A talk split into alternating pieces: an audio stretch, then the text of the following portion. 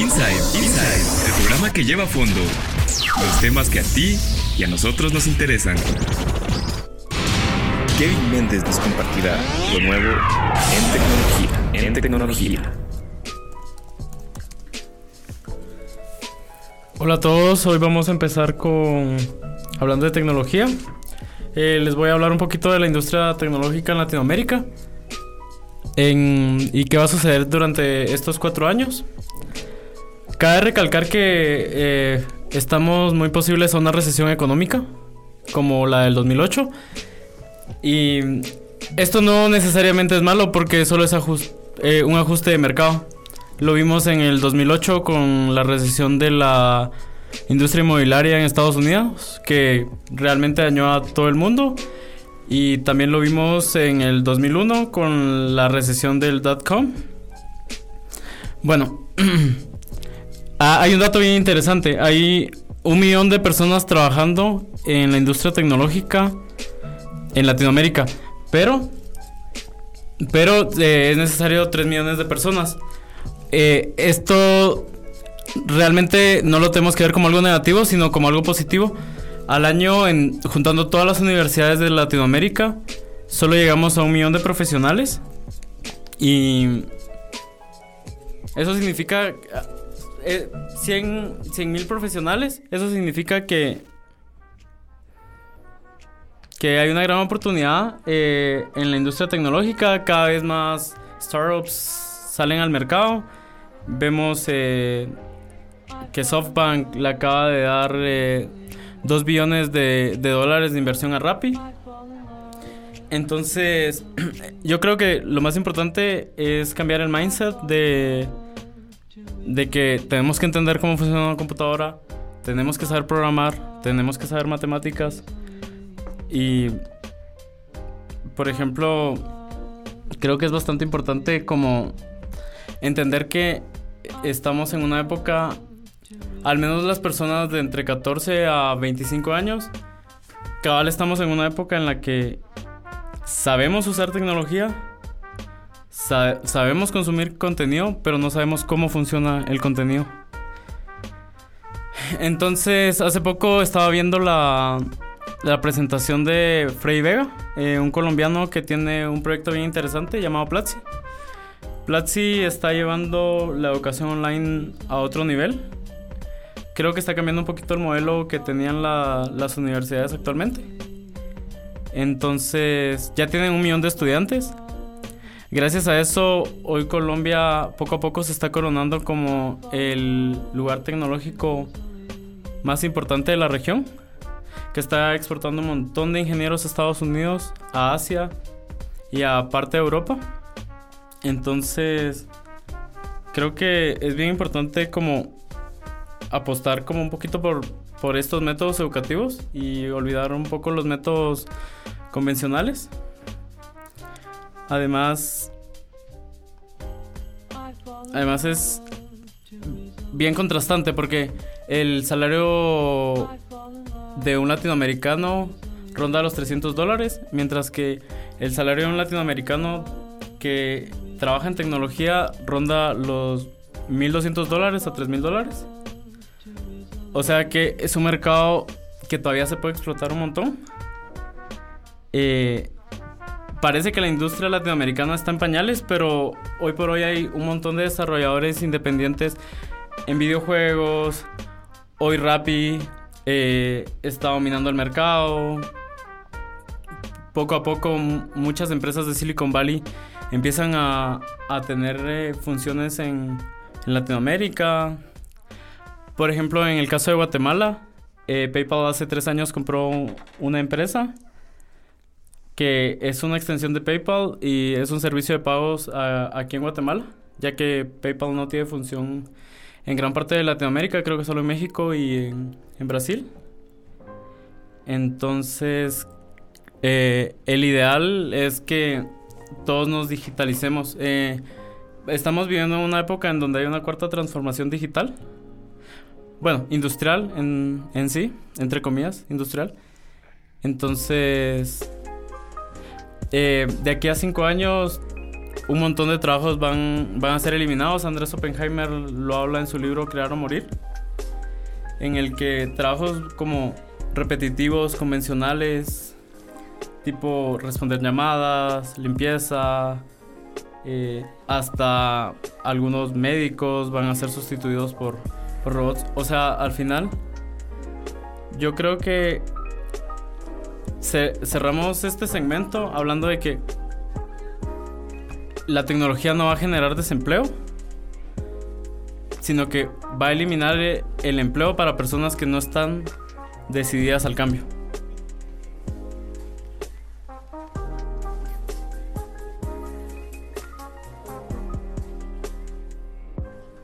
En Inside compartimos gustos.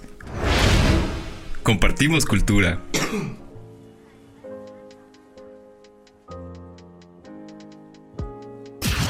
Compartamos con Jorge Rodríguez las novedades musicales. Las novedades musicales.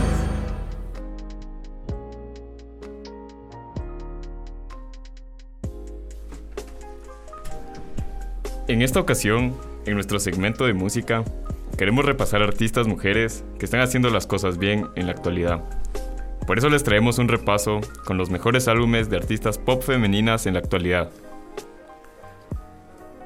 Para empezar tenemos a Taylor Swift y su álbum 1989, que nos da una retrospectiva a los orígenes del pop, pero sin dejar de lado ese espíritu joven que caracteriza a Taylor Swift.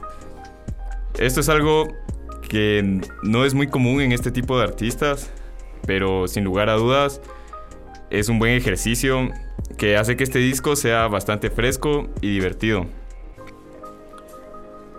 Luego tenemos a Lady Gaga y su álbum The Fame Monster, que este en realidad es una reedición del primer álbum de Lady Gaga. Pero nos da un contraste entre el principio de la trayectoria de este artista y cómo lo complementa muy bien con varias canciones nuevas. Lady Gaga evolucionó mucho como artista durante sus primeros años de trayectoria. Y, y la forma en que complementa sus primeras canciones con un pequeño EP es muy buena y nos deja ver muy bien su, su evolución. Incluso en esta época vemos la evolución que tiene en la moda con atuendos bastante vistosos que seguramente recordaremos muy bien. Luego tenemos a Lana del Rey y su álbum Ultraviolence. Podríamos poner casi que completamente toda la discografía de Lana del Rey, pues ella es una artista muy interesante y que cuenta con música de muy alto nivel. Con este álbum nos acercamos más a lo que la personalidad de Lana del Rey es. Pues este álbum es mucho más lento, melancólico y triste de lo que había sido su primer álbum, Born to Die. En Ultraviolence vemos que ya es una profesional de la música con mucho más experiencia. Ya canta mucho mejor y toca mejor los instrumentos. Además ella se ve con mucha más confianza y experiencia y nos deja ver más de ella como un personaje.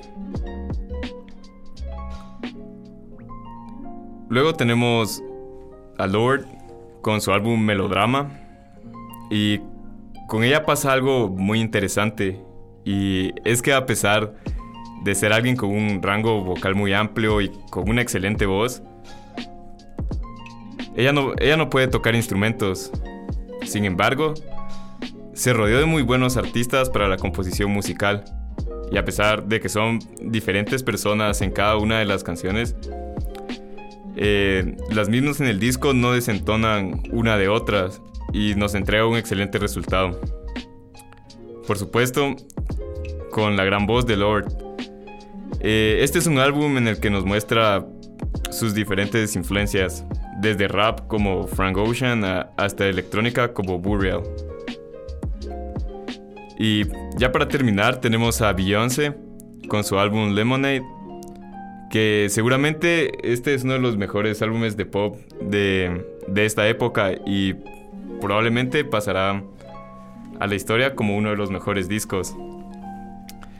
Eh, ahí ya lo habíamos visto desde sus inicios con Destiny Child y desde ahí ha evolucionado mucho como artista, con música que podríamos decir que es mucho más sofisticada y que ya no tiene ese toque un poco vulgar, podríamos decir, que tenía con Destiny Child. Eh, en este álbum nos deja ver influencias prácticamente de todo tipo, con, los con lo cual nos da una mezcla genial que es poco vista en el pop de gran consumo. Y bueno, eso ha sido todo en esta ocasión y seguimos con más aquí en Inside.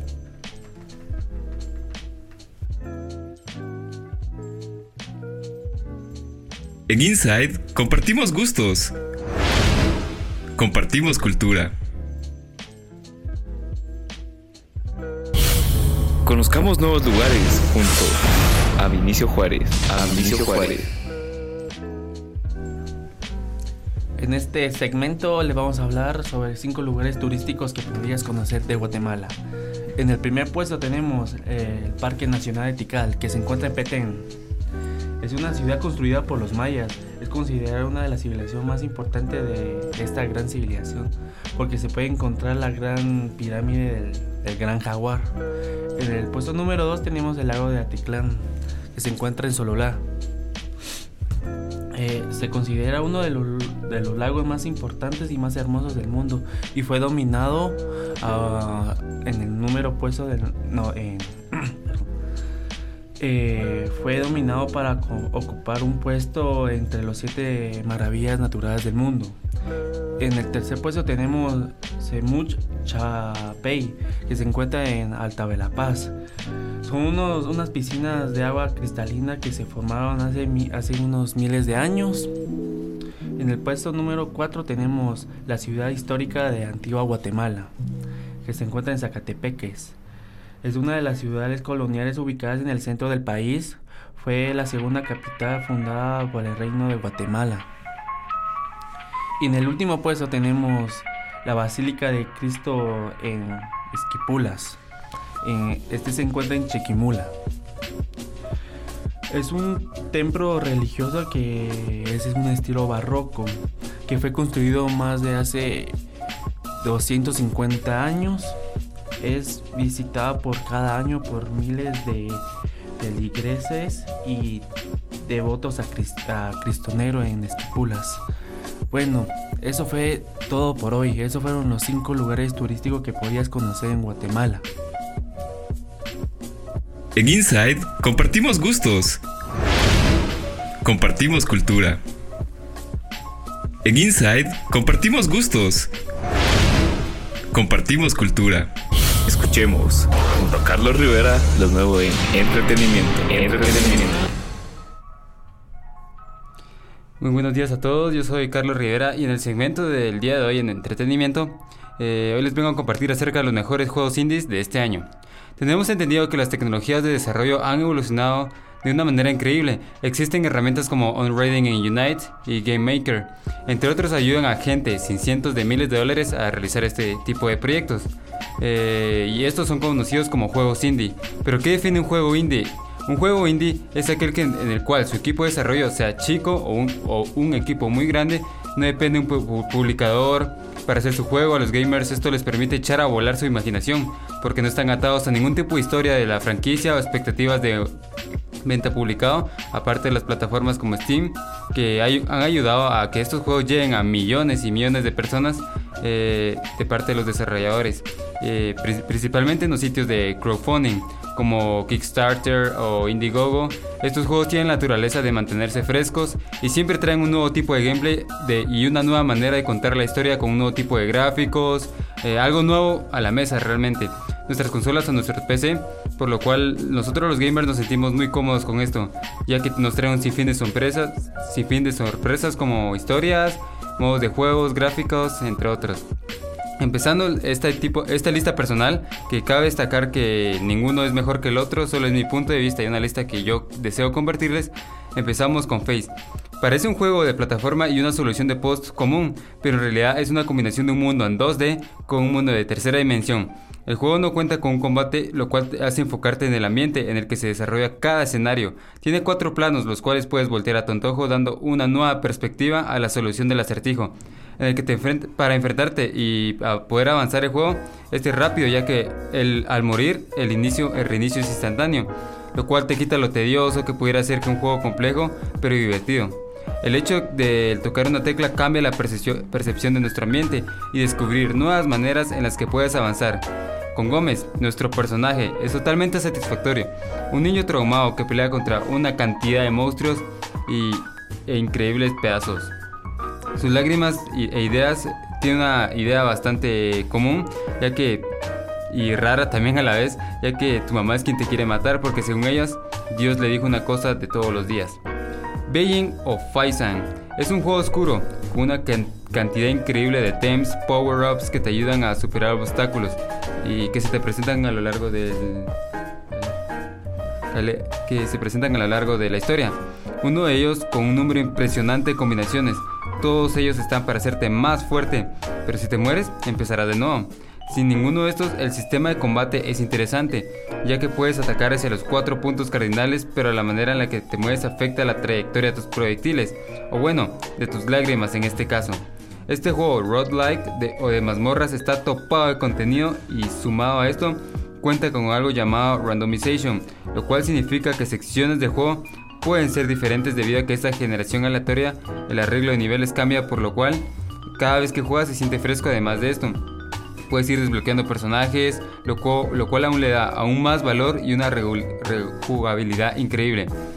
Eh, esto permite que mediante vas jugando el tipo de escenarios va cambiando, vas sintiendo que es una nueva experiencia cada vez que juegas, nuevos eh, personajes, nuevos bosses y da un tipo de intriga cada vez que reinicias ya que cada asesinato o cada muerte es un reinicio desde cero y vas contando con nuevos bosses, ya sea que el que te mató de último esta vez sea el primero y pues le da ese tipo de, de sorpresas y random al, al juego. Under como un juego RPG de toda esta lista, es un juego que no es tradicional ni en su diseño, personajes o una manera de contar la historia.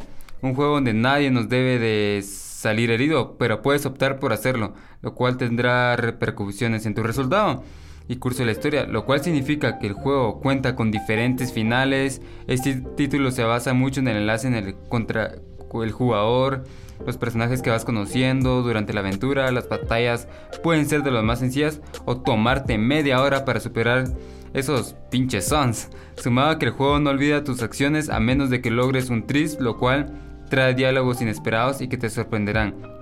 Es un juego al que le gusta jugar con tus sentimientos o mostrarte que eres una un total fiasco para este juego por no tener prácticamente ninguna habilidad ante este este juego, ya que te dice que eres un monstruo. Ahora, un dato interesante, si pensabas que Dark Souls morías muchísimas veces con un sinfín de intento e intento e intento tras intento, es porque no has jugado Limbo. Todo empieza cuando despiertas en un mundo monocromático, ni sin explicaciones ni instrucciones de qué es lo que tienes que hacer. Realmente tienes que ir aprendiendo cómo se comporta el mundo a tu alrededor.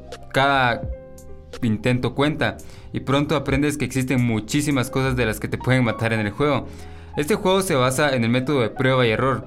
Poco a poco se van introduciendo nuevas criaturas, escenarios, de inicio piensas que tu misión es sobrevivir, pero al final del juego te das cuenta de algo en uno de los finales más confusos en los que se ha visto en, la historia de los indies.